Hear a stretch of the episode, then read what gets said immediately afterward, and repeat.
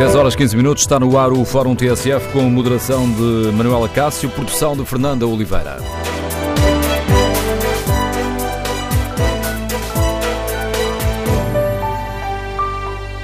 Bom dia. No Fórum TSF de hoje vamos olhar o processo que está a prejudicar as relações entre Lisboa e Luanda e promete ser um dos julgamentos mais polémicos do ano. Queremos ouvir a sua opinião. Receia que o julgamento, que envolve o antigo vice-presidente de Angola num tribunal português, possa pôr em causa as importantes relações entre os dois países? Como avalia os alertas de que este caso pode prejudicar as empresas portuguesas com negócios em Angola? Queremos ouvir a sua opinião. Número de telefone do Fórum 808-202-173. 808-202-173. Esta é uma questão eh, complicada, onde se cruzam aqui diversas dimensões. Quero ouvir a sua opinião.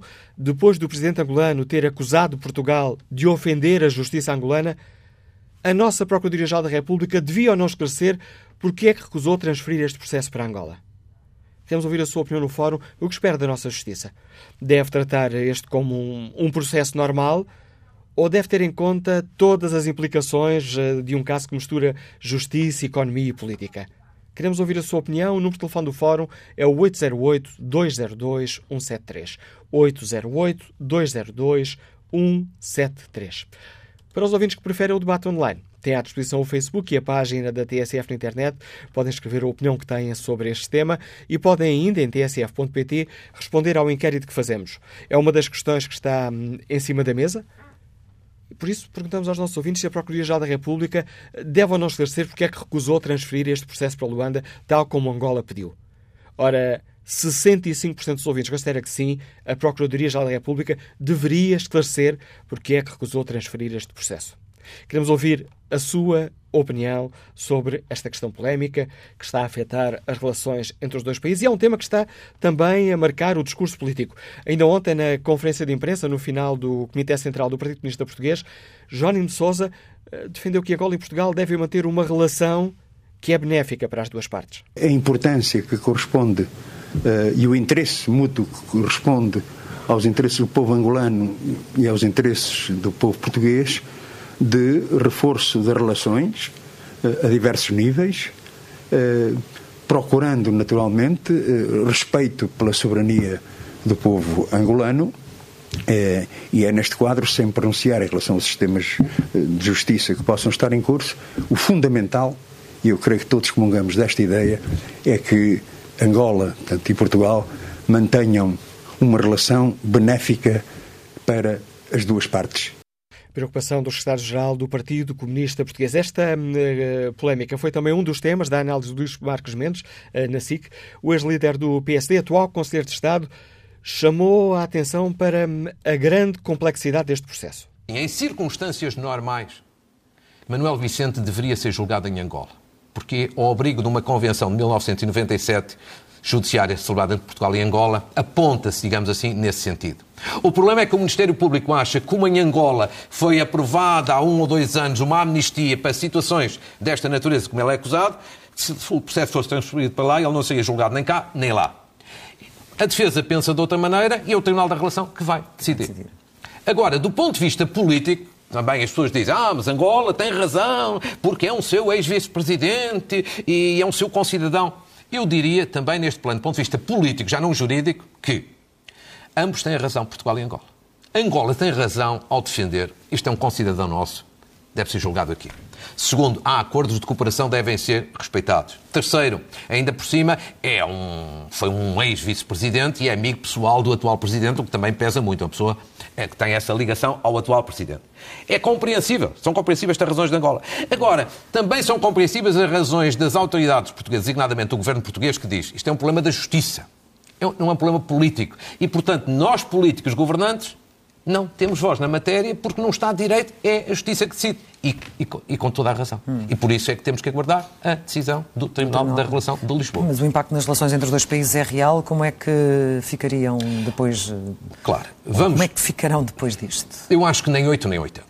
Nem 8 nem 80. Há aquelas pessoas que dizem, não, isto não tem importância nenhuma, e há aqueles que no extremo oposto dizem, isto é dramático. Eu diria nem 8 nem 80. Claro que no imediato há uma tensão grande no ar. Ah, Há, Sim, mas evidente... se o caso for mesmo julgado em Portugal, Sim, há uma, tensão, há uma tensão, evidentemente, do há. Mas aquilo, segundo eu tenho apurado, evidentemente que deslocações de, do Presidente da República de Portugal ou do Primeiro-Ministro português a Angola, nem pensar. Ou deslocações de altos dirigentes angolanos a Portugal, também nem pensar. Isso está suspenso. Agora, retaliações no plano económico ou no plano diplomático, há aquilo que eu tenho sabido das autoridades angolanas, isso não vai acontecer. À espera, evidentemente, que se encontre uma saída. E eu julgo que se encontrará uma saída por uma razão muito simples.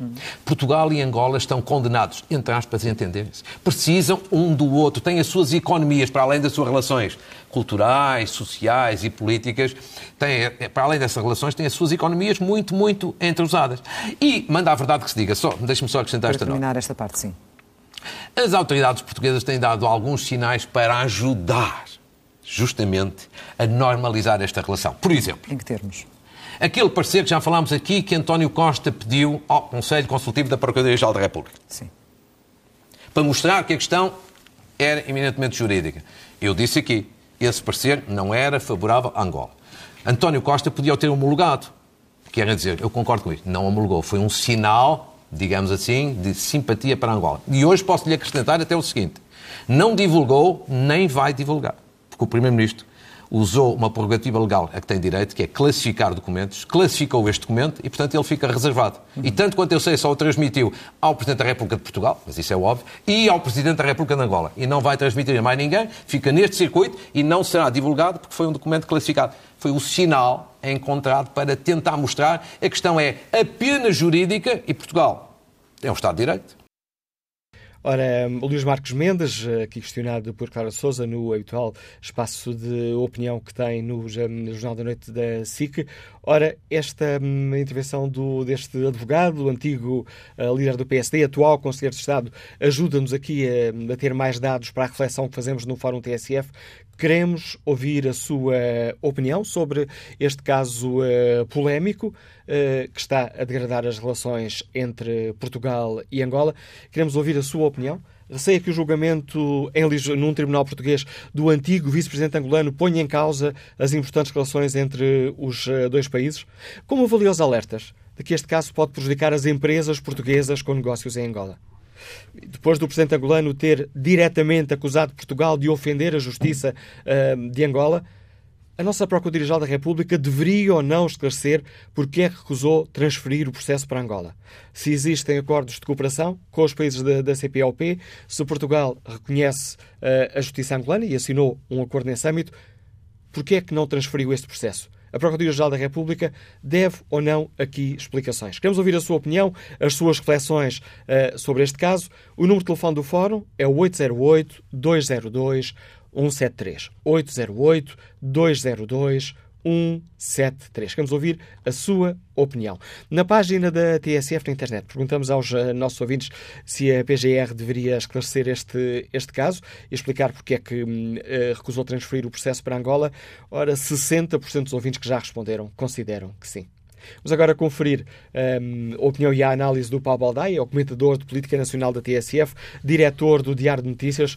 Bom dia, Paulo. Estamos aqui perante um nó górdio que chegado aqui parece muito difícil de desatar. Eh, bom dia, Manuela Cássio. Olha, deixa-me começar por citar um, um, título muito feliz do jornalista Manuel Carlos Freire no DN, eh, que a propósito deste julgamento titula Um julgamento com as relações luso-angolanas no Banco dos Réus.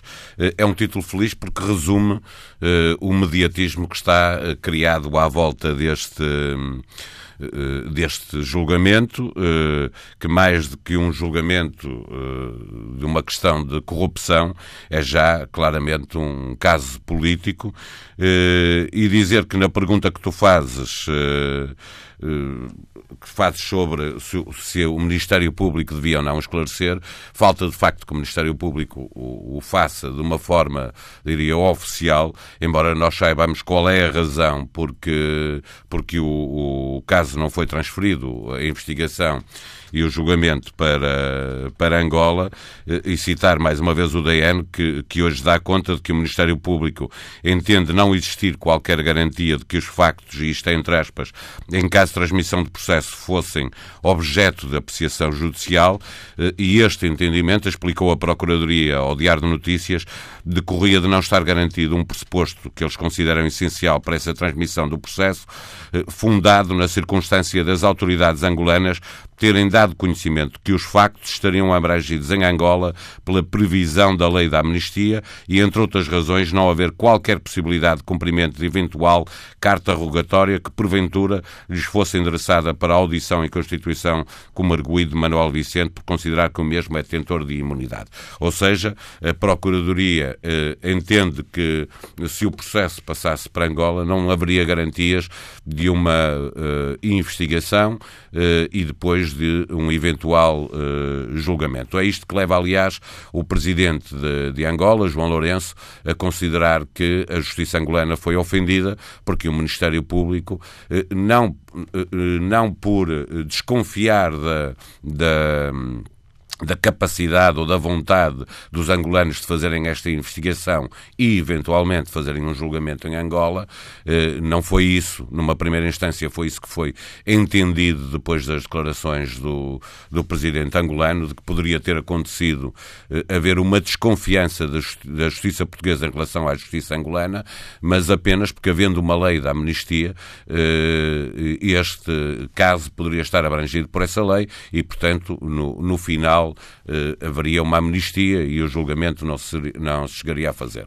É verdade que, que Portugal é um Estado de Direito e, portanto, eh, eh, assenta na separação de poderes, é isto que nós queremos que continue a existir em Portugal, mas também é preciso ter em conta todos, todas as relações que Portugal mantém com os diferentes países e os acordos que assinou, neste caso em matéria judiciária, que previa que casos destes pudesse o, o caso ser eh, transitado para, para Luanda e prosseguir lá, tendo em conta que era um vice-presidente, embora eh, a suspeição que existe, nessa altura Manuel Vicente era presidente da na Angola e não vice-presidente, e portanto também aqui está criado um saber se tem imunidade ou se não tem imunidade. O bom senso diz-nos uma coisa evidente. Nós, se o, julgamento começa hoje, Manuel Vicente nem sequer foi notificado bom, imaginamos o que é julgar um ex-vice-presidente de Angola à rebelia. Portanto, ele nem sequer foi notificado. Isso iria azedar ainda mais as relações eh, entre uh, Angola e Portugal e vice-versa, Portugal e Angola. Uh, veremos agora, o Ministério Público entende que deve fazer o julgamento aqui, da defesa entende o contrário. Como ontem Marcos Mendes lembrava, o Tribunal da Relação vai ter que decidir. Portanto, este é um julgamento que começa hoje, uh, mas que pode ser suspenso logo no primeiro dia, à espera de uma decisão do Tribunal da Relação para perceber se Manuel Vicente pode ou não ser julgado nestas circunstâncias e o que toda a gente espera é que haja bom senso, porque no limite, mesmo que houvesse, que o julgamento prossiga e que Manuel Vicente fosse julgado à rebelia, isto iria criar, obviamente, muitos problemas e depois as consequências práticas deste julgamento em relação a Manuel Vicente seria um zero. Portanto, é preciso aqui algum bom senso, ter em conta que Portugal, sendo um Estado de Direito, é à Justiça que compete tomar decisões, eh, mas a Justiça, eh, devendo ser cega eh, com, uh, quanto a quem julga, não pode ser cega quanto uh, a tudo o que está, uh, a todo o, o, o, que existe à volta de, de cada um dos casos e, portanto, eu parece-me evidente que é preciso encontrar uma solução. Angola espera por isso, por uma solução. O poder político espera por isso. Ninguém imagina que quer António Costa, Primeiro-Ministro, quer Marcelo Rebelo de Sousa, Presidente da República, querem que este caso prossiga no, no caminho que tem prosseguido até agora agora. Não sei como se fazem uh, este tipo de, de vou-lhe chamar pressões, mas serão pressões legítimas, são pressões políticas sem interferência direta no, no, no, processo, mas é evidente, sabem os juízes, sabem, sabe o Ministério Público, eh, que o poder político em Portugal está muito interessado em que este caso eh, se resolva da maneira, de maneira a que seja possível eh, voltar a ter relações normais com, com Angola. E há aqui um dado, um dado novo, o juiz anunciou no iniciamento deste julgamento que Angola recusou usou a Constituição como arguído de Manuel Vicente. A Procuradoria angolana não reconhece fundamento nas acusações. A carta chegou esta manhã. Esta é a resposta à carta rogatória enviada pelo Ministério Público, eh, enviada ao Ministério Público angolano em novembro. Este é um caso jurídico, mas não há volta a dar é uma grande complicação política. É, é, um, grande, eh, é um caso político já. Quer dizer, não é, o, o Tribunal não vai eh, fazer nenhum julgamento político, obviamente, eh, mas o caso é político. Aquilo que o Tribunal, os tribunais portugueses decidirem afetará e muito as relações entre Angola e Portugal. Mas eu insisto, é uma questão mesmo de bom senso. Veremos o que diz a relação perante esta resposta que era a resposta eh, esperada do, do, eh, do, Ministério Público angolano, da Procuradoria angolana, obviamente, eh, se eles pediram para que o, o caso pudesse ser lá investigado, não iriam com certeza responder positivamente à carta rogatória que foi enviada pelo Ministério Público, notificando Manuel Vicente para constituí-lo arguído e fazer um julgamento em, em Portugal. Obviamente que, estando nesta fase nas mãos do Ministério Público, há uma fase em que passa a estar na mão dos juízes eh, e, portanto, veremos qual é a resposta Sendo certo eh, que prosseguir eh, eh, este caso, o julgamento deste caso, eh, nos parâmetros em que os definiu o Ministério Público, querendo constituir arguído e julgar Manuel Vicente em Portugal, eh, não terá consequências práticas eh, do ponto de vista jurídico, porque, óbvio, quer dizer, Manuel Vicente deixará de poder vir a Portugal mas do ponto de vista político é um, um caso que tem uh, uma grande relevância, que tem afetado as relações entre Angola e Portugal. Há muito tempo uh, que quer o Primeiro-Ministro, quer o Presidente da República uh, pretendem fazer uma visita de Estado a Angola. Ela não, não vai existir enquanto este problema não estiver resolvido. As relações estão de facto dificultadas, sendo que do ponto de vista político tudo aquilo que está a ser feito é para manter em banho-maria as relações, não é eh, eh, exatamente para impedir eh, que elas se tornem ainda mais difíceis do que estão neste momento, quer por parte do Presidente João Lourenço, quer por parte do Presidente da República Português e do Primeiro-Ministro português. Eles estão os três a trabalhar no mesmo sentido para ganhar tempo e poder normalizar as relações entre Angola e Portugal. A análise do Paulo Aldeia, diretor do Diário de Notícias, comentador de política nacional da TSF, ajudando-nos também aqui a perceber melhor esta questão. Uh, queremos ouvir a opinião dos uh, nossos uh, ouvintes. Como é que olham para toda esta, para toda esta polémica? O que se espera da nossa justiça? Este é um processo normal? Deve ser tratado como um processo normal? Ou a justiça deveria ter em conta todas as implicações de um caso onde se mistura para além da justiça, a economia e a política. Um caso que está a afetar as relações entre Portugal e Angola.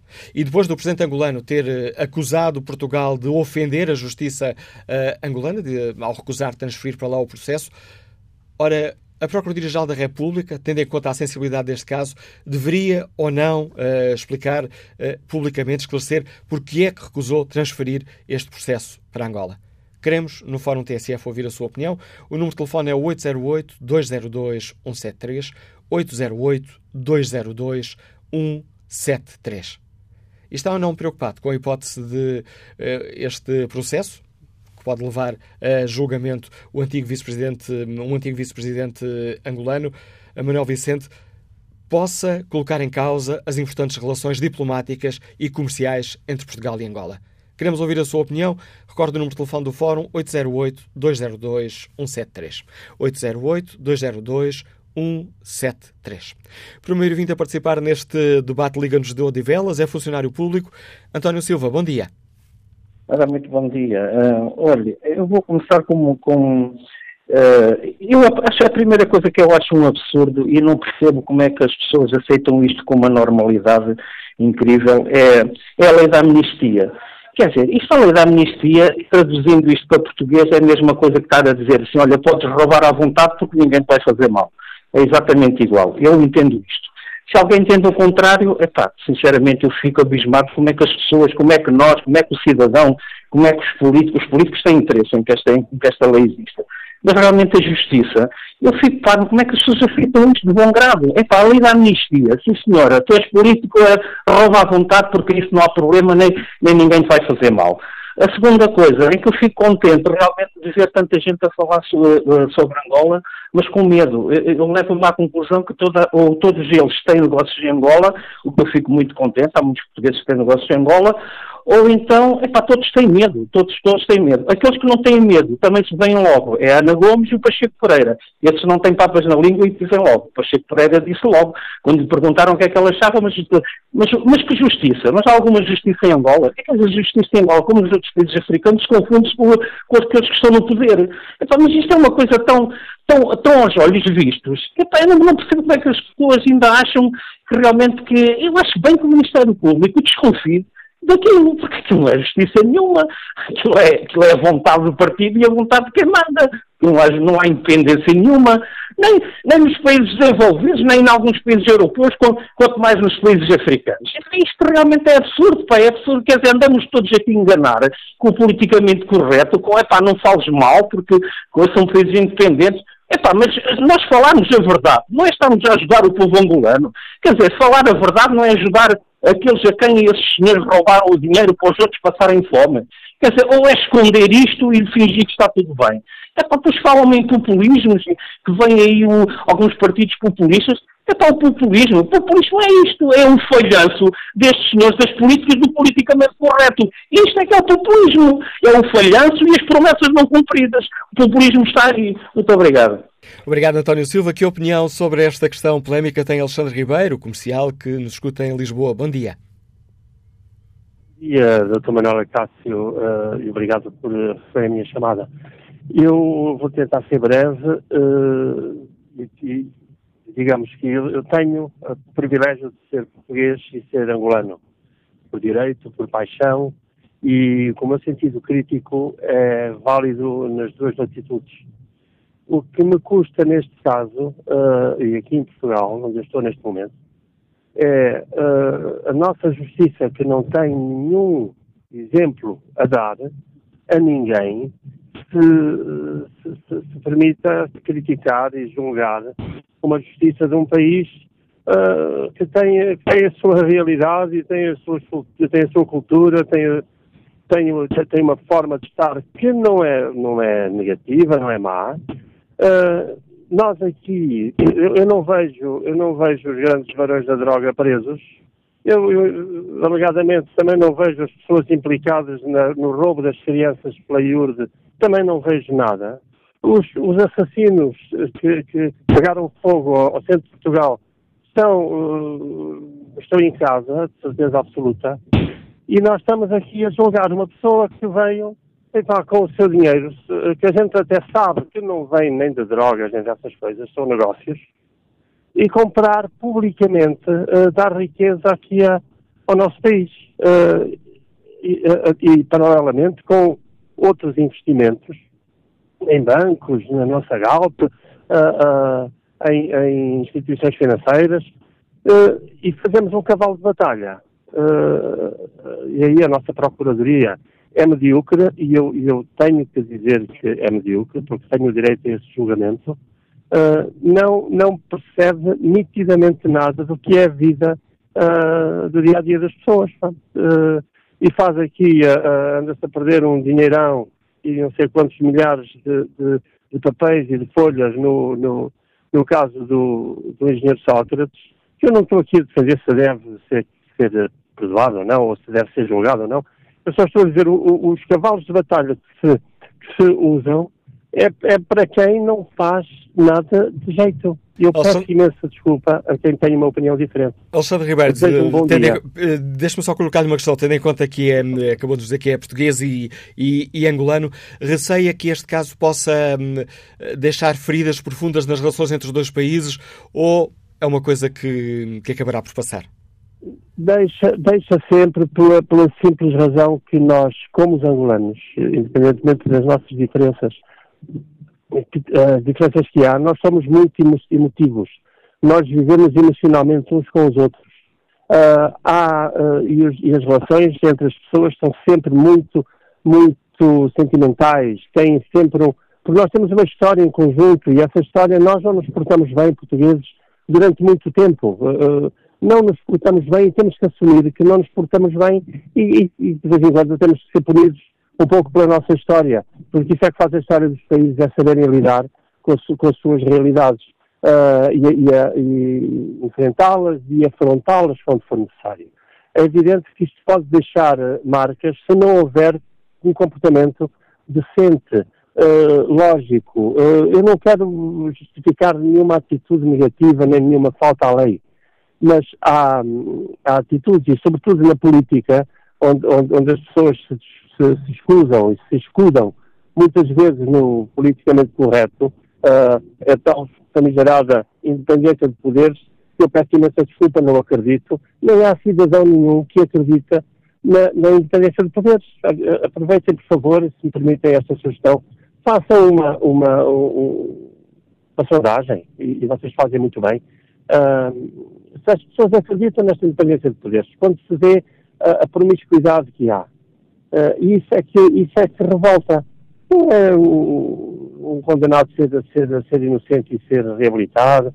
Ah, o, o que revolta é precisamente tratarem-nos como medíocres, que nós não somos. Nós somos trabalhadores, pá, das 7 às 7 e mais as crianças e as escolas e, e tudo aquilo que temos que fazer. De modo, poupem-nos e, e protejam-nos, em vez de andarem a, a, digamos, a massacrar-nos, deixam-nos queimar, deixam-nos eh, roubar e agora ainda nos tiram o trabalho e, digamos, e, um- e uma relação que é bonita, independentemente de ser emotiva, às vezes com alguns comportamentos menos, menos eh, digamos, menos próprios, mas que não têm, que não têm eh, influência daquilo que é historicamente a relação entre Portugal e Angola, ou com qualquer outro país com quem a gente tenha tido relações de uma forma diferente e onde, mais uma vez, repito, nos portamos mal.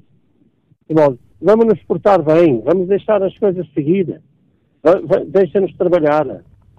Agradeço, Alexandre Ribeiro, o contributo que trouxe a este Fórum TSF, testemunho deste eh, português e angolano, eh, que nos liga de Lisboa. Vamos agora ao encontro do André Veríssimo, é o diretor do Jornal de Negócios. Bom dia, André, bem-vindo ao Fórum eh, TSF.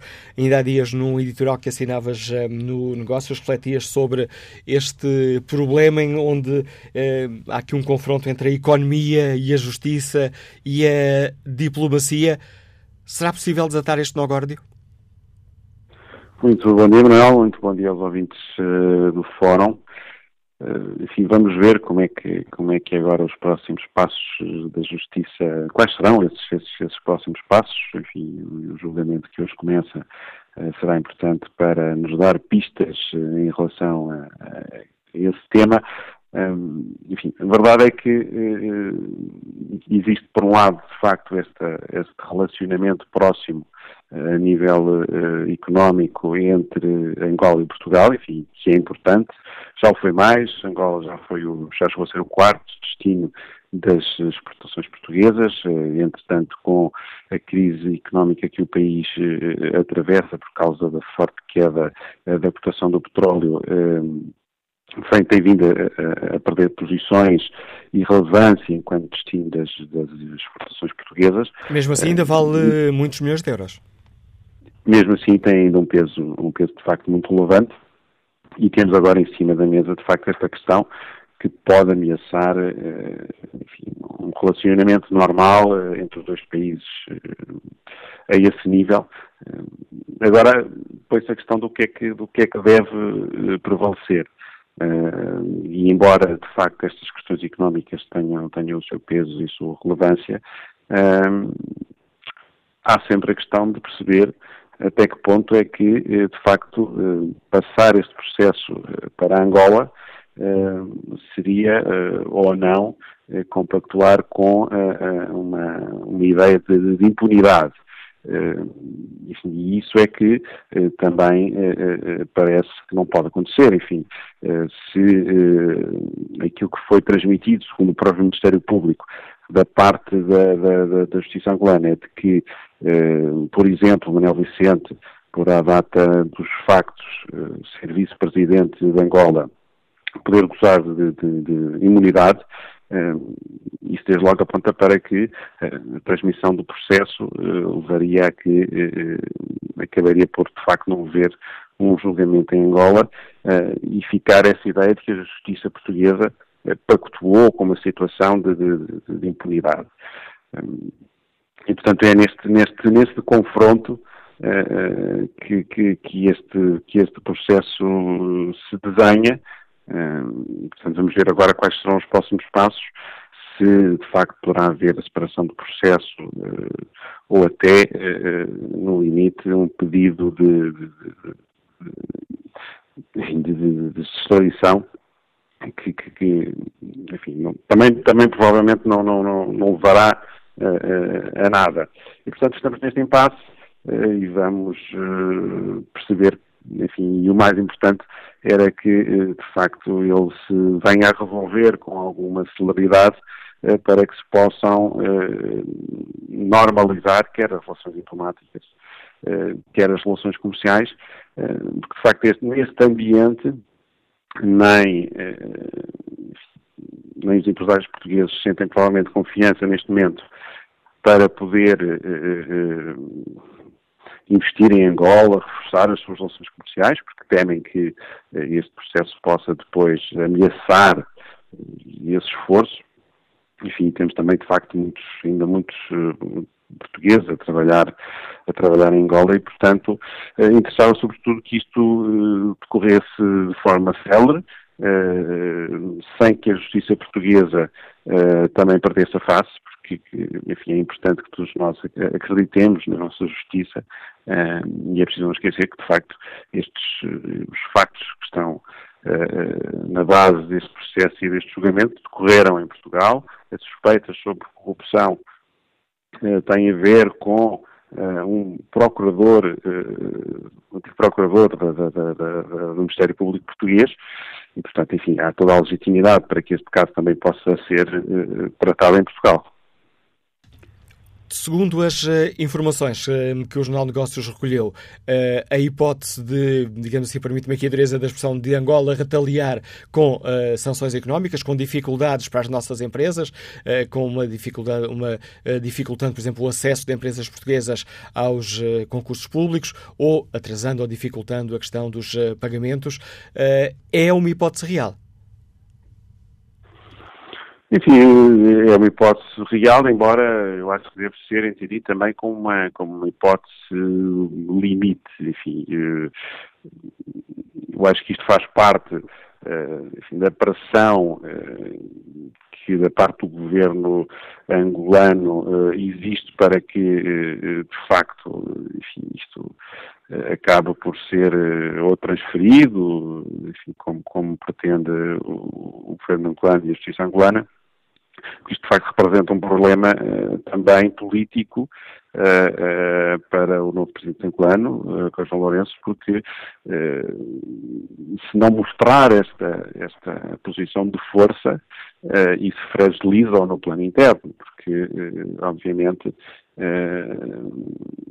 é normal que, que, que o chefe de Estado reaja perante acusações de que a justiça angolana não é eficiente na, na, na, no julgamento deste tipo, deste tipo de casos, enfim, ainda por cima uh, ele tem tido agora um discurso uh, bastante mais duro em relação à corrupção e, portanto, e à, e à, e à vontade de, de, de, lidar com, com aquilo que é esse fenómeno da corrupção, que é um fenómeno muito vincado em Angola, Lembro que, que, que, o país uh, ocupa uma das últimas uh, classificações nos rankings de, de, corrupção, portanto é considerado um dos países onde, onde existe mais, mais corrupção e, portanto, tem havido, de facto, uma clara incapacidade uh, da justiça angolana para lidar com, este, com esta questão.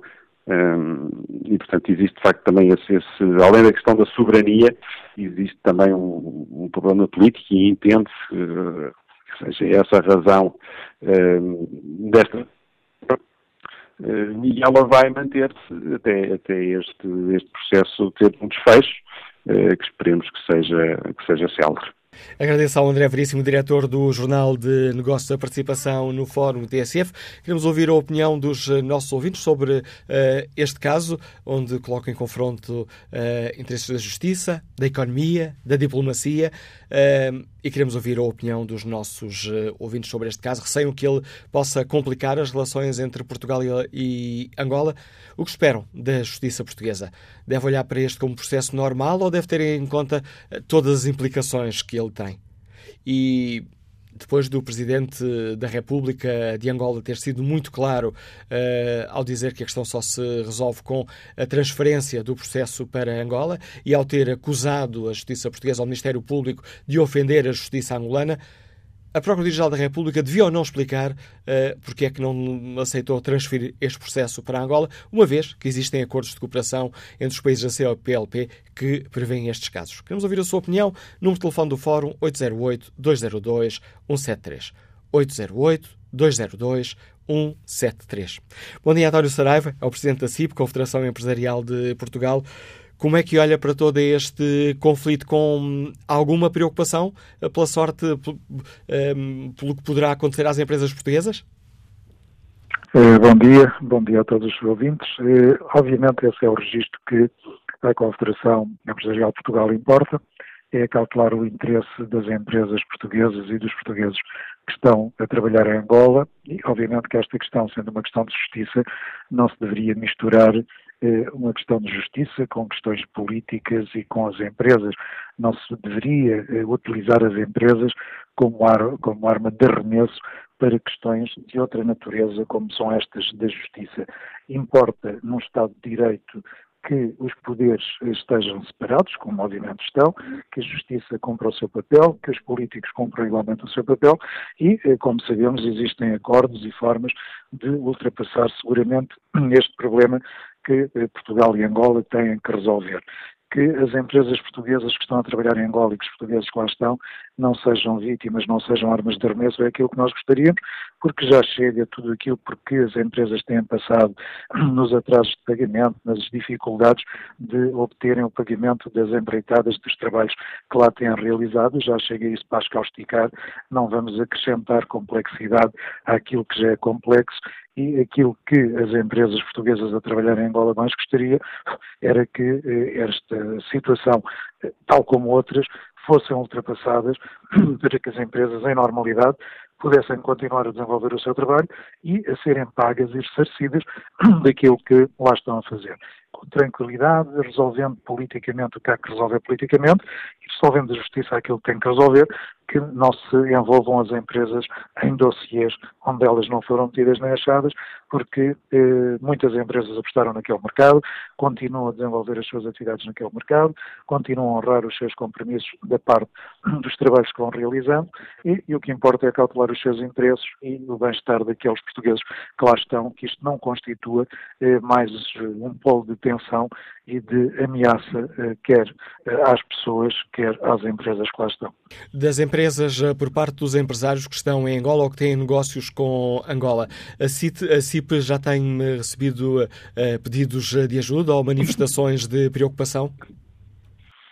Não sobre este caso concreto, mas, enfim, ao longo destes últimos anos, temos pedido, temos sido solicitadas ajudas, nomeadamente na questão dos recebimentos dos trabalhos que lá se realizam, na questão da dificuldade de obtenção de divisas e naquilo que, ao nosso nível, possamos fazer na interação eh, com a banca portuguesa, com o COSEC, por causa dos custos de crédito e outras formas. Eh, no anterior governo chegámos a colaborar eh, na, na, na, obtenção daquela linha que foi criada para resolver parte do problema, embora não tenha resolvido, obviamente, o problema.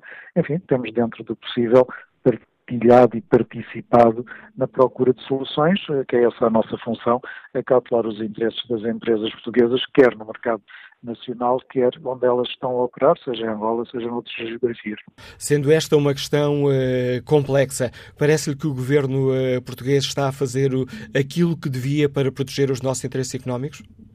Em Angola? Penso que sim, e como lhe disse, eh, na separação de poderes, esta é uma questão do poder judicial, o poder político está diplomaticamente, ao que sabemos, a fazer os possíveis, é um, é um, é um dossiê que tem alguma sensibilidade, que deve ser tratado com pinças, como se costuma dizer, mas, enfim, eh, não, não, não havendo sobreposição de poderes e não podendo, haver, não podendo o poder político imiscuir-se nas questões judiciais, importa que, eh, dentro dos mecanismos e dentro dos acordos que existem entre os países no quadro até da CPLP, como há pouco a peça referia, eh, sejam encontradas soluções que obviamente o poder político, de uma forma diplomática, vai ter que encontrar, eh, não adulterando eh, o poder judicial, não deixando de, eh, não deixando de se cumprir num Estado de Direito as regras a que todos estamos obrigados, independentemente do estatuto que possamos ter, porque a justiça deve ser célere e cega em relação a essas matérias. António Saraiva, agradeço também o importante contributo que trouxe à reflexão que fazemos hoje aqui neste Fórum TSF. No debate online, Luís Miguel Silva deixa-nos esta opinião. Simples e claramente, Portugal não tem uma base credível para dizer que tem um sistema de justiça justo e credível. Será? Pergunta Luís Miguel Silva. No entanto, se existem casos que devem ser julgados em Portugal, então que se julgue. Angola, se quer dar uma imagem diferente do que tinha sob a do antigo regime, também deve dar sinais claros de mudança. Para participar de Viva Voz, tem à disposição o número de telefone 808-202-173. 808-202-173. Retomamos o debate a seguir ao noticiário.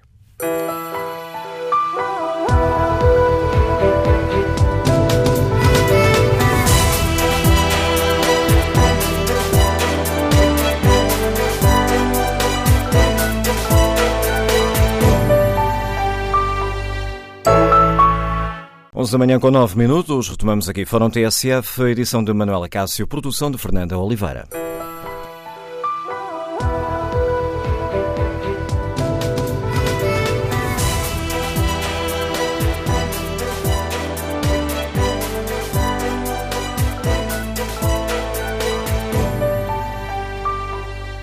Retomamos o debate no Fórum TSF em torno deste processo que uh, está a complicar as relações diplomáticas entre Portugal e Angola e perguntamos aos uh, nossos ouvintes se um, ehm, estão preocupados uh, com esta situação, se receiam que o julgamento do antigo vice-presidente angolano do Tribunal Português ponha em causa as importantes relações entre os dois países. Joaquim Gomes participa no debate online com esta opinião. Os acordos assinados entre Estados e entre pessoas são para serem cumpridos. É um princípio da jurisprudência. Se foram assinados acordos judiciais entre Estados, é porque o sistema judicial de ambos uh, verificaram ter capacidade mútua de resolver litígios, pois assim o reconheceram ao assinar o acordo. Porém, acrescenta Joaquim Gomes, porém, o nosso sistema judicial roeu a corda e considerou-se superior. Criou uma enorme embrulhada para o país, escreve Joaquim Gomes. Vamos agora ao encontro de António Barbio, é consultor, eh, está neste momento a trabalhar em Luanda.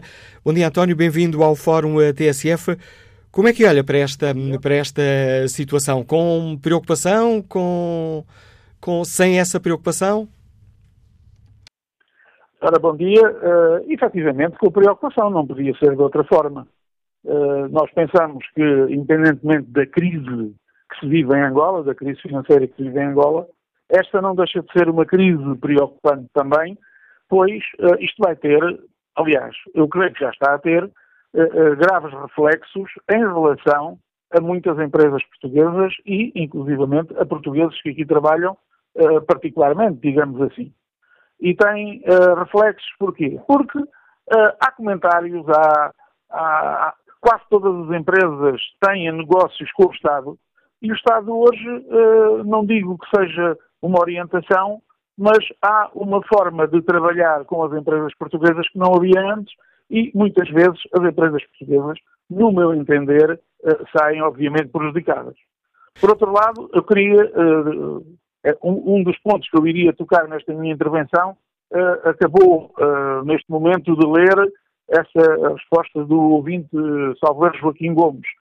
efetivamente não se compreende. Havendo um acordo de cooperação judiciária entre todos os países da CPLP, como esse ouvinte disse, eh, e bem, quando se estabelece um acordo, é parte-se do princípio que eh, todos os intervenientes eh, são pessoas de bem. Portanto, partiu-se do princípio que a justiça angolana era uma justiça que praticava justiça. Ora, qual é o argumento que há agora para Portugal dizer não senhora, nós não queremos uh, partilhar, creio que é esse o termo, não queremos partilhar o processo com Angola porque não confiamos na justiça angolana. Isto é muito grave dizer uma coisa destas. Já se provou isto. Eu queria lembrar ainda eh, dois aspectos que eu penso que são importantes. Uh, esta questão de Angola não querer que o seu cidadão seja, e atenção, estou a falar de cidadão porque é preciso lembrar, e há pouco houve aí um, um ouvinte ou uma pessoa que, que vocês entrevistaram e que uh, disse o contrário.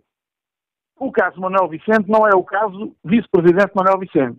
É o caso Manuel Vicente enquanto diretor de uma empresa pública, sim, mas que não era vice-presidente. Portanto, ele não, não tinha imunidade enquanto diretor da Sonangol. É preciso que se recorde disso. Mas eu dizia que uh, nós não podemos ter dois pesos e duas medidas.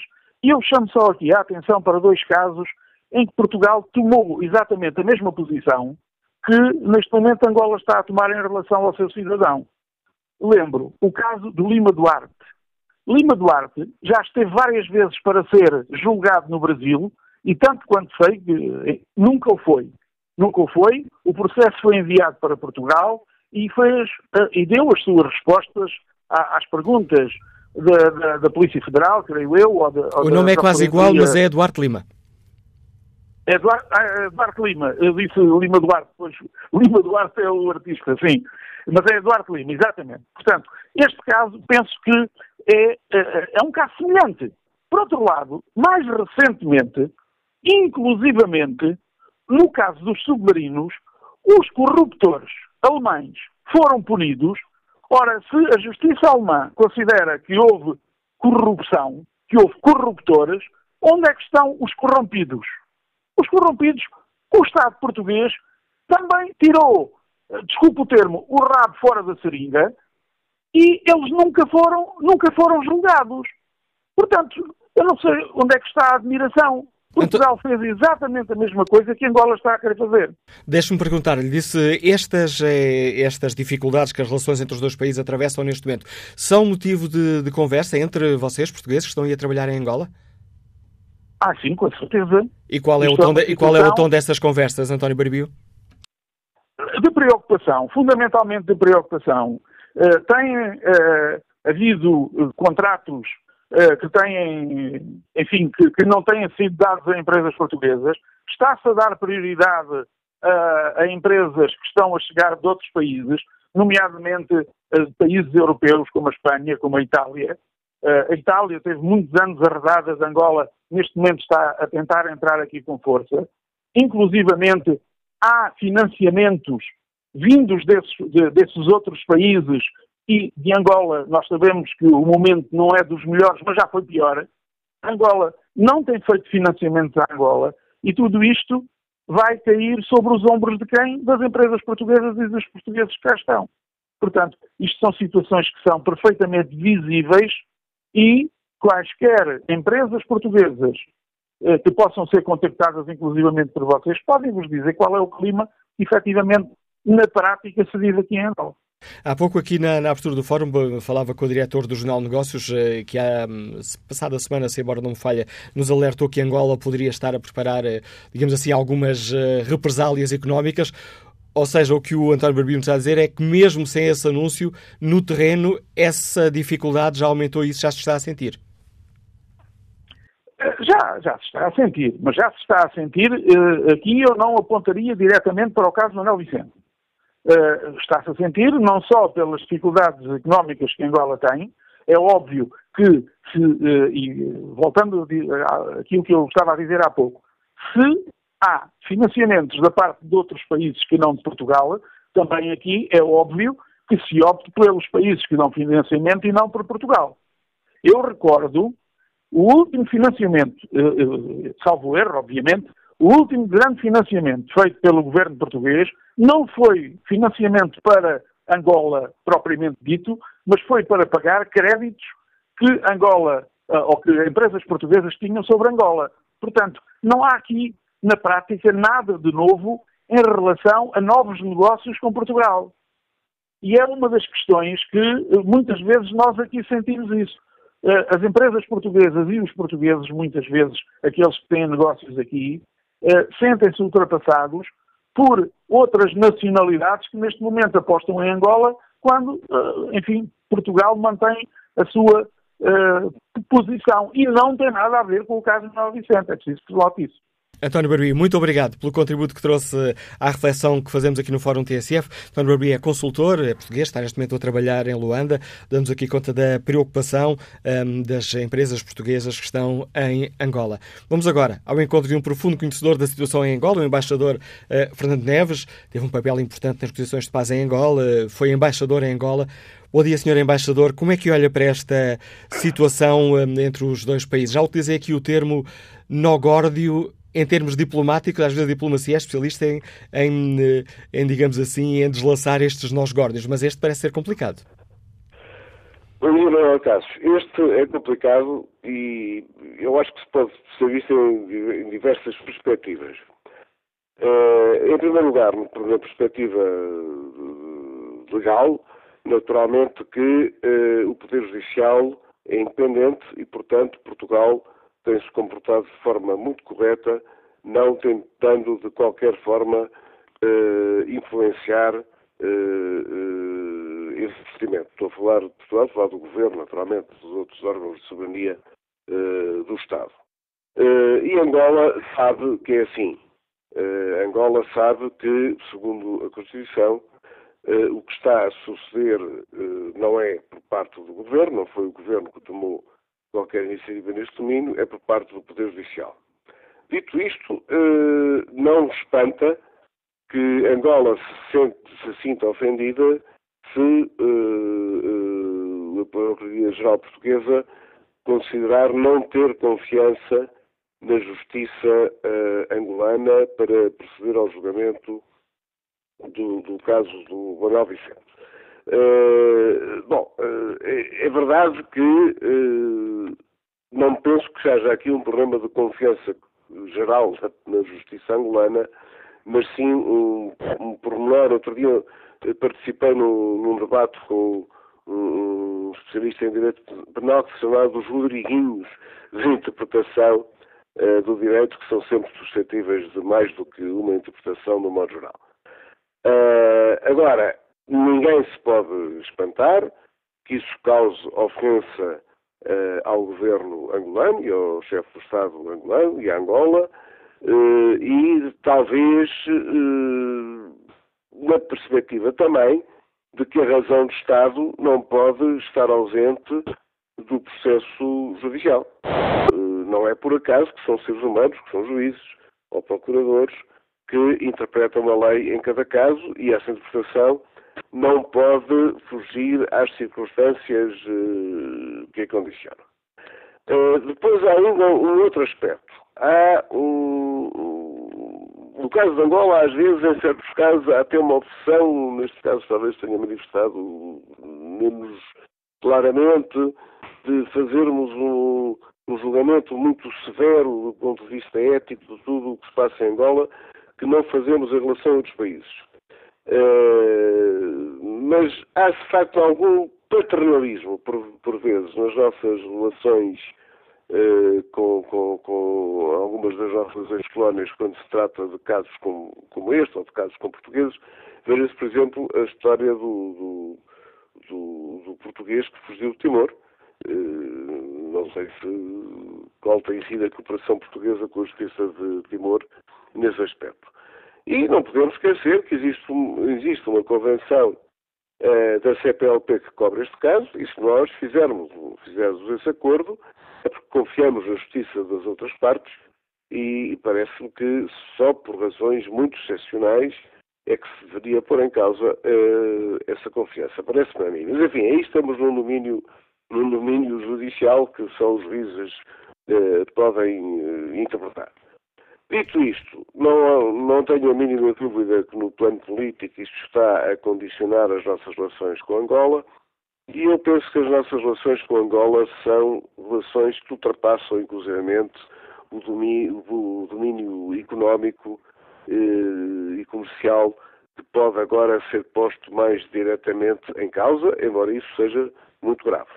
Eh, são, eu diria que são relações estruturais para ambos os países, relações que, de uma grande intensidade e que devem ser, por ambos os países, cuidadas com, com particular cuidado. Receia que este... De facto, diga, diga, peço desculpa. Não, isso seria lamentável, como eu disse a pessoa que interveio antes de eu falar, que Portugal pusesse em causa, por iniciativa sua, neste caso, uh, uh, o lugar e o papel que sempre tem tido em Angola. Uh, Portugal é dos principais parceiros comerciais de Angola, é dos principais investidores em Angola fora das áreas do petróleo e, da, e, da, e dos diamantes, e é também, ou era pelo menos quando, quando eu lá estava, mas é seguramente dos países que mais cria emprego em Angola. Além disso, são vários milhares de portugueses a trabalhar em Angola, estão vários, muitas empresas portuguesas a trabalhar em Angola e para quem a sua ação em Angola é parte fundamental, de, é fundamental para, para o seu funcionamento. Eh, e, e, e aqui as pessoas que mais provavelmente podem ser prejudicadas de tudo isto são os portugueses que trabalham em Angola, as empresas portuguesas que trabalham em Angola e até a relação de Portugal e o papel que Portugal tem em Angola, que é prioritário na nossa ação serra. Para além dessa situação. vários fatores que é um guardo, como disse, que não vai ser fácil extirpar. Eu penso que o, o ideal seria que uh, o Tribunal da Relação respondesse tão cedo quanto lhe for possível ao recurso que foi interposto e, e, e espero que prevaleça uh, o bom senso, porque como disse do Paulo Baldaia, o título Feliz Diário Notícias, que quem está uh, em, em, em, causa neste julgamento são as relações entre Portugal e Angola, mas também é o bom senso e o sentido do Estado. Este é um caso que pode, hum, se não for resolvido eh, brevemente e sem que nenhuma das faces perca, sem que nenhum dos lados perca a face, que é um dos, é um dos, hum, uma, uma das, eh, um dos argumentos essenciais da, da diplomacia, se não for resolvido, poderá assumir eh, uma gravidade ainda maior? Bom, neste caso, Portugal não tem. Eh, Portugal, quer dizer, o governo português não tem espaço de manobra. Eh, Portugal existe, infelizmente, a divisão de poderes entre o poder executivo e o poder judicial. E, e portanto, nem, nem, o Poder Executivo, nem o Parlamento, nem o Presidente da República podem interferir no, no processo judicial.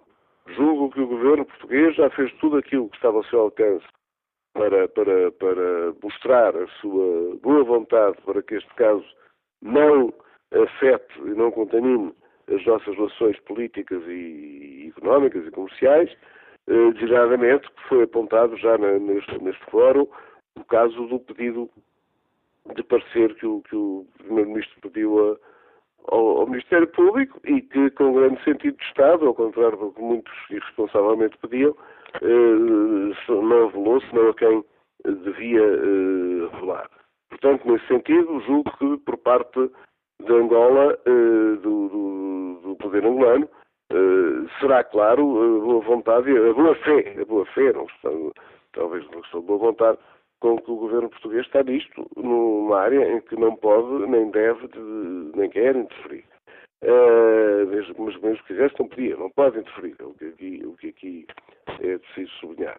No lado de Angola, eu penso que o presidente João Lourenço, cuja ação não pode deixar de ser sublinhada, desde que tomou posse, uh, fez uma declaração de bom senso uh, na, na, na, entrevista que, que deu, uh, que deu no sentido de pedir que seja transferido o julgamento para Angola, explicando que não se tratava de eximir uh, Manuel Vicente da, da, da sua, do, enfim, de, uma, de, uma, um, de um julgamento que, que apurasse a sua responsabilidade ou não responsabilidade.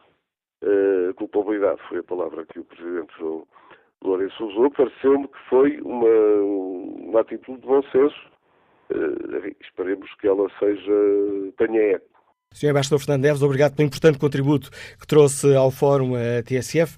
O embaixador Fernando Neves foi embaixador português em Luanda, teve também um papel importante nas negociações eh, de paz eh, em Angola, teve responsabilidades governativas, ajudou-nos aqui a perceber melhor esta difícil questão com que estamos eh, confrontados. E que opinião sobre toda esta polémica tem Mário Coelho Silva, que é vidreiro e que nos liga de Gaia. Bom dia. Bom dia, Sr. Acácio, bom dia a todo o auditório. Eu queria dizer que acho que este assunto que já está a impolar demais.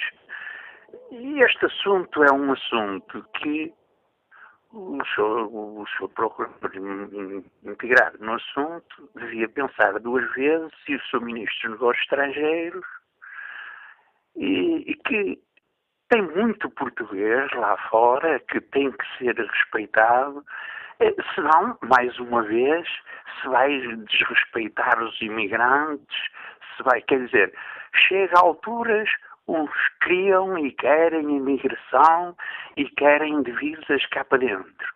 E há outros a seguir, um só senhor.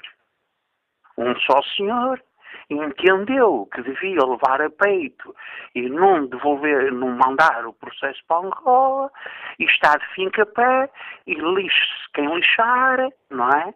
E isto tem que ser assim. Não, acho que tem que haver, assim como eh, o, o seu Ministro dos Negócios Estrangeiros, o seu Primeiro-Ministro, todas as altas individualidades entrar no processo se na realidade o procurador não ouve e não entende, ou não quer atender, então que se mistura política, que se mistura política e faça entender para que casos como este, não é, não ponham depois em causa o, os imigrantes portugueses, aqueles que trabalham e trazem divisas cá para dentro. Obrigado, Mário Coelho Silva. Vamos agora escutar a opinião de Francisco Silva, taxista, está em Aveiro. Bom dia. Bom dia. Uh, em primeiro lugar, parabéns ao programa e, e, a minha intervenção é no sentido, portanto, eu não sou um, um político, não tenho o mínimo de formação, mas quanto me parece é o seguinte, uh, em relação à imunidade, uh, é uma permissão para que todos os artistas se aproveitem. Sabem que tem aquele tempo limite para se apoderarem daquilo que, que lhes é possível, que depois quase nada lhes acontece. Em relação a esta situação, eu acho que deveriam ser separados os processos. Os portugueses que sejam julgados e que é, esse que nos interessa, é esse que dizem parte à nossa parte de cá, eh, que sejam julgados e responsabilizados pelos actos que praticam. Em relação aos angolanos, eh, entreguemos, devemos entregar a situação à Angola. A Angola, por sua vez, tem a sua responsabilidade se o homem ganhou o dinheiro honestamente como, como parece querer provar e, e que o dinheiro lhes pertence, até porque aquilo é um povo que vive subejamente abastado, o problema é deles, esse consumo é um problema deles. Não podemos estar a, a misturar as coisas porque, no fundo, eh, nós precisamos todos uns dos outros, mas acho que Portugal, neste momento, tem muito interesse em que haja boas relações. Obrigado, Muito obrigado e bom dia. Agradeço também o seu contributo para o debate, Francisco Silva. O próximo convidado do Fórum TSF é o Dr. Rogério Alves, advogado, antigo bastonário da Ordem dos Advogados. Por vezes tem a paciência de nos eh, ajudar aqui a, a explicar eh, em linguagem comum situações jurídicas que são muito complicadas. Dr. Rogério Alves, estamos aqui perante um caso que é, que é complicado. Bom dia, Manuel Acácio, bom dia aos seus ouvintes. É sempre um prazer participar. É, é, um caso complicado, mas talvez se pudesse resumir assim em meia dúzia de linhas gerais. Como todos os seus ouvintes compreenderão, em regra, os julgamentos mesmo, dos mesmos factos fazem-se em conjunto. Imaginemos um caso como este, obviamente, sem emitir qualquer opinião sobre o fundo do tema. Alguém está acusado de corromper outra pessoa. Entende-se, entende a acusação, que alguém corrompeu uma outra pessoa e isso vai ser julgado. Ora, faz todo o sentido que a pessoa que é visada pela acusação de ter corrompido seja julgada no mesmo processo onde está a pessoa que é acusada de se ter deixado corromper. A isto se chama a unidade do processo. É assim que é normal, é assim que é comum. Acontece, porém, que este processo tem aqui algumas particularidades que já toda a gente ouviu falar. Temos, por um lado, alguém que, tendo desempenhado as funções de vice-presidente de Angola, invoca uma imunidade diplomática, mas mais importante do que isso, e é o nó órdio deste problema, mais importante do que isso, é que essa pessoa visada pelo processo, no caso o engenheiro Manuel Vicente, essa pessoa visada pelo processo nunca foi constituída arguída, nunca foi ouvida no processo, nunca foi notificada da acusação. Agora podemos discutir se bem se mal, mas a verdade é esta. No fundo, é alguém que não existe processualmente falando. Porquê? Porque nunca a justiça portuguesa conseguiu chegar até ele, primeiro para o constituir arguído, o como se sabe se faz através de um determinado auto, assinando um papel, dizendo que o senhor fica constituído arguído, etc. Tem estas obrigações, tem estes deveres, só que, para fazer isso, é preciso que a pessoa compareça ou seja levada à força para um local Ministério Público, Polícia, etc., o Tribunal, onde isto se possa fazer. Ora, isso nunca aconteceu. Em segundo lugar, hoje, Emanuel Vicente nunca foi notificado a acusação. Só que o processo foi andando. O processo foi andando, teve o inquérito, etc., teve as várias fases e chegou ao julgamento. O que é que o juiz agora pode fazer? O juiz está sentado na sua bancada e diz: Bom, temos aqui um problema.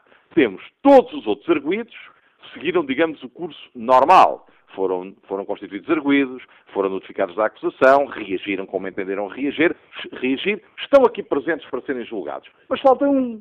Agora, das duas, uma. Ou ficava toda a gente à espera que esse um, num qualquer dia, fosse também incorporado no processo, fosse notificado à acusação, respondesse à acusação, etc, etc. O que levaria a um grande atraso neste processo.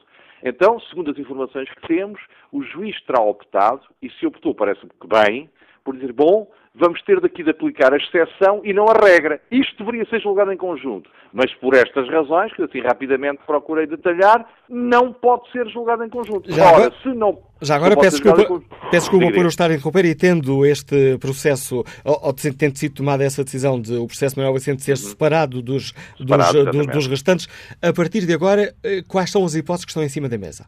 As hipóteses, de certeza, basicamente são as seguintes. Número um, estas pessoas que estão presentes em julgamento vão ser julgadas. Número dois, a matéria que diz respeito ao ausente, digamos assim, ao engenheiro Manuel Vicente, vai também ser analisada. Vai ser produzida prova sobre os factos que ele terá ou não terá praticado, eh, com a diferença de que ele não é arguído nestes autos. Porquê? Porque ele não está presente e não foi constituído como tal. Terceira questão, a Justiça Portuguesa vai ter de tomar uma decisão. Ou, relativamente ao engenheiro Manuel Vicente, prossegue nas suas tentativas de o constituir arguído num processo separado, de o notificar de uma acusação num processo separado e de o julgar num processo separado em Portugal, ou então desiste dessas tentativas e transmite, que é assim que se diz, é linguagem processual penal, transmite o processo às autoridades angolanas. Quero chamar a atenção de, para o facto de que a separação não significa que o processo seja enviado para Angola. A separação significa que o Tribunal diz: bom, não vamos ficar todos à espera. Há pessoas que estão privadas de liberdade, há dois arguídos, creio eu, que estão privados de liberdade. Este processo não vai ficar à espera que consigamos, não se sabe quando, não se sabe como e não se sabe se, que consigamos incorporar uh, alguém que nós pretenderíamos que também estivesse aqui, mas que não está. E, portanto, o processo vai seguir. Sem esta pessoa, sem o engenheiro Manuel Vicente, as outras pessoas serão julgadas e o processo seguirá os seus termos normais quanto a elas. Quanto ao engenheiro Manuel Vicente, das duas uma. Ou a justiça portuguesa continua a diligenciar no sentido de o submeter a julgamento em Portugal, agora no processo separado, ou desiste dessa finalidade, desiste desse objetivo, como? Dizendo, então vamos transmitir o processo para as autoridades angolanas e, nesse caso, o julgamento desenvolver-se-ia eh, em Angola. Uma outra questão que eu gostava que nos ajudasse a perceber, Dr. Rogério Alves. Uh, já ouvimos aqui, tem sido, é público, não é segredo, que existe um, um acordo de cooperação entre Portugal e os países da, da CPLP, onde está também uhum. Angola, e que permite uh, precisamente a transferência deste tipo de, deste tipo de, de processos. Exato. Existindo esse, esse acordo, essa transferência devia ser automática ou, ou não? Ou seja, no fundo, Angola tem aqui razão de queixa quando diz uh, existe um acordo e vocês não estão a cumprir. Estou aqui a simplificar muito a, a linguagem judicial. E a simplificar bem. A linguagem só pode ser entendida se for simples. Uh, não, não tem razão. Na minha opinião, não tem razão. Vamos lá ver a circunstância de haver uma possibilidade de transmissão não significa que haja obrigação de transmitir.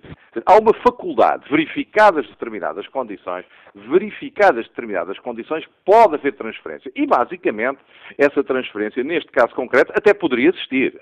Eu, quando digo que Angola não tem razão, digo apenas que não tem razão por dizer, ah, seria obrigatório transferir. Não, obrigatório não é. Agora, existe essa possibilidade. Existe essa possibilidade. E, portanto, agora, serão as autoridades portuguesas que terão de tomar essa decisão. E aquilo que se diz é que as autoridades portuguesas terão tido alguma relutância, tendo em conta, tendo em conta, que entretanto foi publicada em Angola uma lei de amnistia que amnistiaria estes factos, ou factos desta natureza, factos deste tipo, e que, portanto, e que, portanto, a transmissão do processo significaria uma não submissão a julgamento ou uma absolvição anunciada, tendo em conta que, pelo meio, foi publicada uma lei da amnistia pela República de Angola que aparentemente cobriria o período temporal a que estes factos respeitam. Agora, vamos lá ver. Há efetivamente a possibilidade de transmitir. As autoridades portuguesas podem transmitir. As autoridades portuguesas não têm de transmitir e é, são as autoridades portuguesas que devem ponderar se sim ou não a transmissão deve ser feita. Seria exatamente assim se as coisas se verificassem em Angola com alguém que em Portugal reclamasse a transmissão do processo para Portugal. Dr. Rogério Alves, muito obrigado por mais uma vez nos ajudar a perceber melhor este caso jurídico. Temos aqui mais dados para perceber aquilo que está em cima da mesa. Bom dia, Júlio Duarte, está aposentado, liga-nos do Porto. Como é que olha para toda esta polémica? Bom dia, Dr. Manuel Cássio, bom dia ao Fórum. Olha, Dr. Manuel Cássio, em princípio gostaria de dizer uma coisa. Eu, a pergunta que eu faria era esta. Será que o, o vice-presidente da Angola tinha imunidade ou não? É que tinha imunidade, então podem separar, os, podem separar o processo da Angola e, e acho muito mal a nossa justiça portuguesa não acreditar na justiça angolana, porque a nossa justiça, basta ver que não, tem, não é exemplo algum para ninguém. Não, vejamos, alguém falou aí, vejamos o caso dos submarinos que aqui a nossa excelente procuradora arquivou, vejamos o caso da Tecnoforma que a nossa excelente procuradora também arquivou, e depois temos casos como pessoas que foram julgadas foram condenadas, que nenhum deles está na cadeia, as pessoas foram, as pessoas foram assaltadas dos bens que tinham. Nós temos Duarte Lima, temos Oliveira e Costa, temos Sr. Armando Gara, temos tanta gente desse género, que esse, esse é que são acusados de imunidade política e são condenados e ninguém vai preso. E depois acho, acho lamentável nós estarmos a fazer alguma observação à justiça, à justiça angolana, que nós não somos, infelizmente, exemplo, exemplo nenhum para, para alguém. Somos exemplo, sim senhor, para os, para os mais pobres. Para aquelas pessoas que têm o poder, essas pessoas não conseguem a nossa justiça com eles não funcionam. Era só isso que eu tinha a dizer. Olha, continuação do meu programa e bom dia do, do Manuel Cássio. Obrigado, Júlio Duarte. O próximo, eh, vou, antes de irmos ao próximo convidado, vou aqui espreitar a página da TSF na internet, ver como está o inquérito que fazemos aos nossos ouvintes. Perguntamos se a Procuradoria-Geral da República deve esclarecer porque recusou transferir o processo para Luanda. 63% dos uh, ouvintes respondem que sim, deve esclarecer, deve fazer publicamente esse esclarecimento. Próximo convidado do Fórum TSF é o Dr. Vitor Ramalho, estágio da UCLA, a União das Cidades Capitais da Língua Portuguesa. O Dr. Vitor Ramalho, como é que está a olhar para toda esta polémica com um caso judicial uh, que tem ramificações uh, por outras áreas? Olha, desvajada, bom dia, Manuel Cássio. Estou a olhar isto com alguma perplexidade, é o termo que eu posso utilizar. E uma perplexidade que resulta do seguinte: é necessário termos presente que a separação de poderes, do poder legislativo, executivo e judicial, eh, nas relações internacionais, tem de ser compatibilizado com o direito internacional. Como é óbvio, eh, não há nenhum Estado do mundo eh, que não o faça e não há nenhum Estado do mundo que não defenda uh, os representantes dos órgãos de soberania nacionais relativamente a eventuais situações que possam ocorrer noutros Estados. É por isso que a Convenção de Viena uh, salvaguarda, através do, do, do, passaporte diplomático, situações que podem uh, fazer conflituar as relações entre os Estados de tal forma que foram tomadas medidas há muitos, muitos anos eh, para que essas situações não ocorram.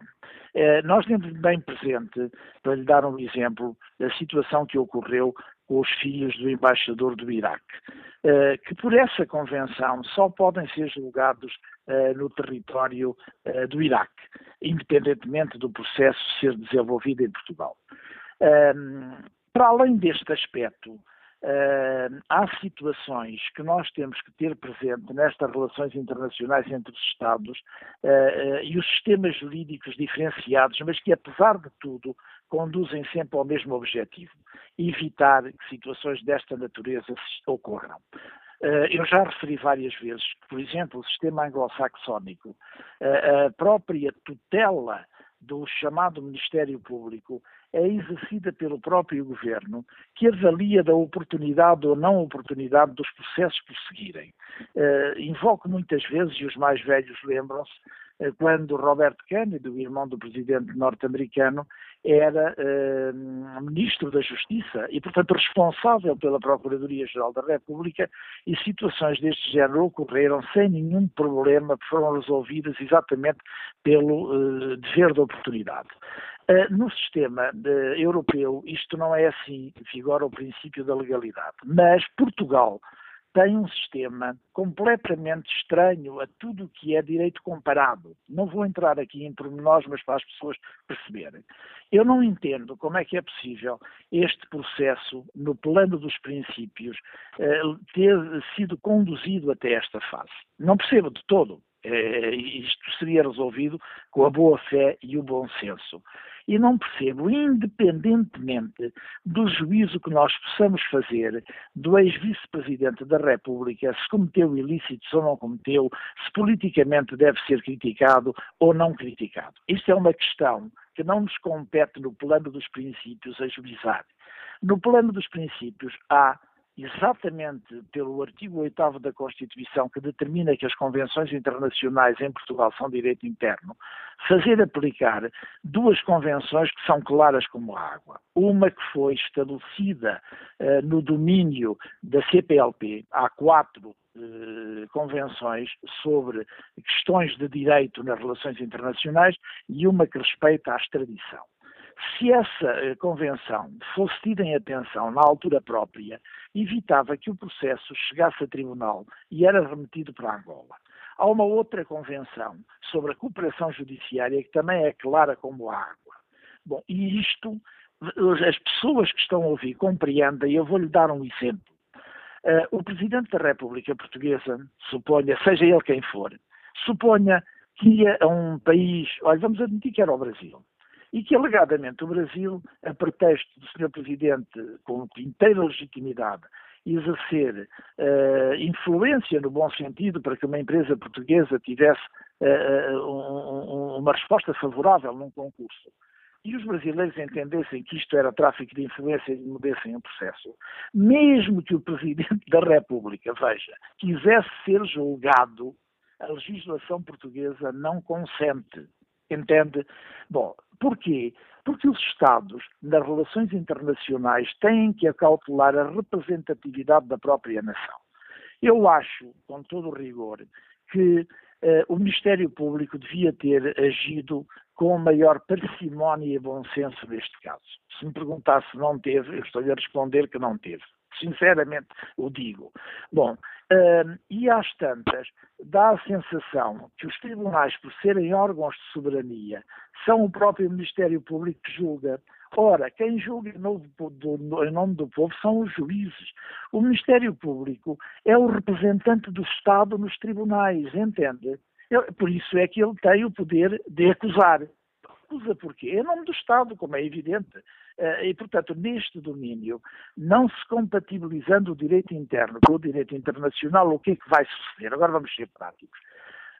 Na minha avaliação, a possibilidade do processo ser separado, separação de culpas, levando à autonomização do processo do uh, ex-vice-presidente de Angola, é perfeitamente possível. Porquê que é possível?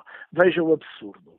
Porque ao nível da legislação reconhecida por Portugal, o presidente, o vice-presidente de Angola goza mesmo de imunidade uh, no exercício das suas funções e depois dela durante mais cinco anos, e portanto é legítimo ele recusar-se a receber a notificação e a acusação. Portanto, ele não está cá em Portugal legitimamente, porque o Estado de Angola é um Estado que saiba, e é um Estado que nós não podemos fazer juízos negativos relativamente à sua avaliação, dizendo que o direito de Angola é um direito uh, que não acautela, uh, digamos, a sua, a sua uh, em, em termos de salvaguarda dos direitos fundamentais ou da penalização. Uh, isto tem que ser dito e deve ser dito, não compete, naturalmente, a nós, aqui em Portugal, ajuizarmos se o direito de Angola é bom ou não, porque seria um absurdo. Então aceitamos os Estados de língua portuguesa. A afirmação de Portugal no mundo depende também desta cooperação. Estamos na CPLP com eles e depois vamos negar tudo aquilo que assinamos. Não faz nenhum sentido. Bom, e por não fazer sentido, isto já tem tido consequências que eu lhe vou chamar a atenção que não são desejáveis. Porquê? Porque isto prejudica mesmo os interesses do Estado. Interesses do Estado português e do Estado angolano que se devem sobrepor a esta situação. A circunstância disto não ter ocorrido nos termos em que eu lhe estou a dizer vai levar a quê?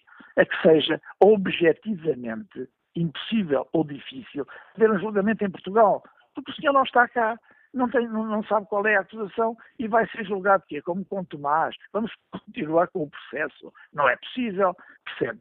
E as consequências quais são já? Uh, é sabido, por efeito deste processo, o primeiro-ministro português e o Sr. Presidente da República têm feito o que podem e o que não podem para atenuar a situação com alguma parcimónia, a meu ver até excessiva, uh, pela circunstância de não irem a Angola, porque as relações estão tensas, o que é que determina que vão outros, vão outros representantes de outros Estados, como é o caso do, do, do primeiro-ministro espanhol, que vai lá brevemente, ou o presidente de França, que vai lá brevemente, e ainda a semana passada nós assistimos a China a, a estabelecer com Angola a abolição de vistos quando isso devia ser, digamos, a meu ver, uma batalha que Portugal devia uh, salvaguardar até pelos milhares e milhares de cidadãos angolanos, uh, portugueses que estão em Angola e vice-versa, os que estão em Portugal. Portanto, já dei aqui três exemplos que não são uh, positivos. Terceira questão. Quer dizer, nós não podemos, dadas as relações profundas que temos a todos os níveis com os países de língua oficial portuguesa, nós não podemos tratar com uma mão aquilo que retiramos com a outra. Uh, o que é que isto significa? Não temos este tratamento relativamente a titulares uh, de representantes empresariais ou mesmo uh, de representantes de órgãos de soberania de outros Estados que têm investimentos avultados em Portugal e cujas suspeições às vezes se levantam, mas que, por razões, obviamente, de respeito por esses Estados, tem uma influência no mundo muito grande, nós somos absolutamente subservientes, é o termo. Dr. Vitor Ramalho, muito obrigado pela participação neste Fórum TSF. A análise e os alertas nos deixa o Secretário-Geral da UCLA, a União das Cidades Capitais de Língua Portuguesa, sobre um caso judicial, mas onde se mostrou aqui outras dimensões e que está a dificultar as uh, relações diplomáticas entre Portugal e Angola. Vamos agora ao encontro do Evaristo Molaza, o diretor do jornal Nova Gazeta. Dia, Evaristo Molaza, bem-vindo ao Fórum TSF. Como é que Angola está a olhar para este caso? Eh, muito bom dia, desde já, eh, muito obrigado. Eh, como é que Angola está a olhar? Angola, na verdade, olha para este caso sob várias perspectivas. Há, há, naturalmente, uma perspectiva política de se olhar para a questão, há uma perspectiva de natureza jurídica também, e em função disso, digamos que as opiniões não são convergentes em relação àquilo que é, que é, que é o processo em si. Portanto, a nível, eu diria que a nível, sobretudo, da comunidade académica e intelectual, a, a, a maior parte da opinião converge no sentido de que as autoridades portuguesas, judiciais portuguesas, terão razão. Ao passo que, a nível da, da, da, do regime, nomeadamente, portanto, a nível, sobretudo, do partido no poder, a, a, a, percepção é de que, de facto, se trata de um caso, sobretudo político, não é? De modo que Angola olha para este caso sob estes pontos de vista diferenciados, digamos assim.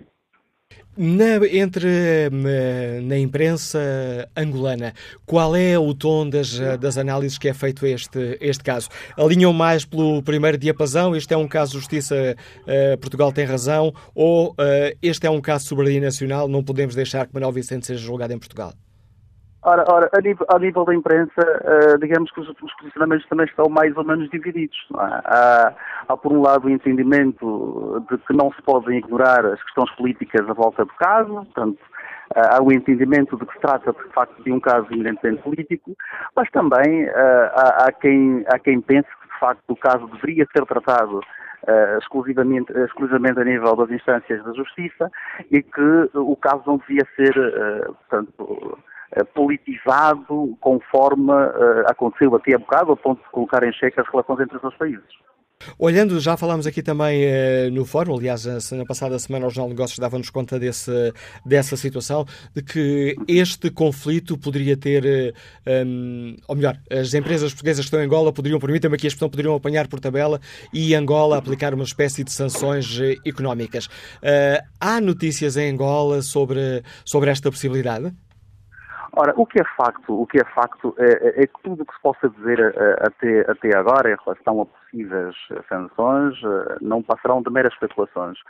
Uh, o, o, o, o, governo angolano, na pessoa do seu mais alto mandatário, no caso do Presidente da República, já se pronunciou a propósito do caso, foi muito claro em relação àquilo que é o posicionamento do poder em Angola relativamente ao caso deixou no ar, como é evidente, a possibilidade de uh, as relações poderem sofrer, naturalmente, poderem ser afetadas com, com, com, este caso, mas o que é facto é que ainda não há, não há um posicionamento muito claro em relação àquilo que poderá ser, poderá ser uh, o posicionamento das autoridades a nível de eventuais sanções. Mas aquilo, que, aquilo que se vê é que, a nível de poder político, parece haver uma disponibilidade ainda muito grande para o diálogo, aliás, de resto, como sabemos, está previsto um encontro entre João Lourenço e o Primeiro-Ministro português. A semana passada, eh, eh, o Ministro das Relações Exteriores angolano, Manuel Augusto, à saída de Angola, também fez declarações que apontavam para essa disponibilidade do diálogo, porque reconheceu o facto de, as relações entre os dois países serem insubstituíveis, de modo que parece haver uh, consciência da parte do poder angolano de que, de facto, as relações são importantes e, e, e, tudo aquilo que aconteceu até agora no campo da, digamos, da discussão política, eh, diria que poderá ser enquadrado na perspectiva de alguma chantagem, de alguma pressão, de modo a que as autoridades portuguesas se dessem. Em relação àquilo que pode acontecer em termos de sanções, muito concretamente, tudo pode, tudo que se pode dizer até agora, eu diria que seria, seria especulativo. E eu, sinceramente, não acredito que uh, o poder angolano venha, venha, venha a tomar um procedimento muito forte, eventualmente com sanções formais. É evidente que, eh, como disse João Lourenço, eh, se o desfecho do caso não for favorável em relação a Angola, em relação ao Manuel Vicente, é provável que as relações naturalmente fiquem afetadas a certo nível, é provável que as empresas portuguesas eventualmente possam ser eh, penalizadas nos bastidores, digamos assim, mas não, não, não acredito eh, que, que, possa haver uma declaração formal no sentido de sanções contra, contra as empresas portuguesas em Angola. Agradeço ao diretor do Jornal Angolano Nova Gazeta, o Evaristo Melaza, a participação neste fórum eh, TSF. São dados importantes para percebermos como é que esta questão está a ser avaliada em Angola. Agradeço a todos os ouvintes que nos acompanharam. Peço desculpa aos ouvintes que se inscreveram e a quem eu não tive hum, oportunidade de dar voz hoje neste Fórum TSF, onde eh, debatemos aqui um, olhamos um processo jurídico eh, que está a ter consequências que vão muito para além disso e que eh, está também a afetar as relações diplomáticas entre os dois países. Como diz o Diário de Notícias num título que pode resumir toda esta questão, é um julgamento com as relações luso-angolanas no Banco dos Réus. Quanto ao inquérito, está na página da TSF na internet. Perguntamos aos nossos ouvintes se a Procuradoria-Geral da República deve esclarecer porque recusou transferir o processo para Luanda. 65% dos ouvintes considera que sim.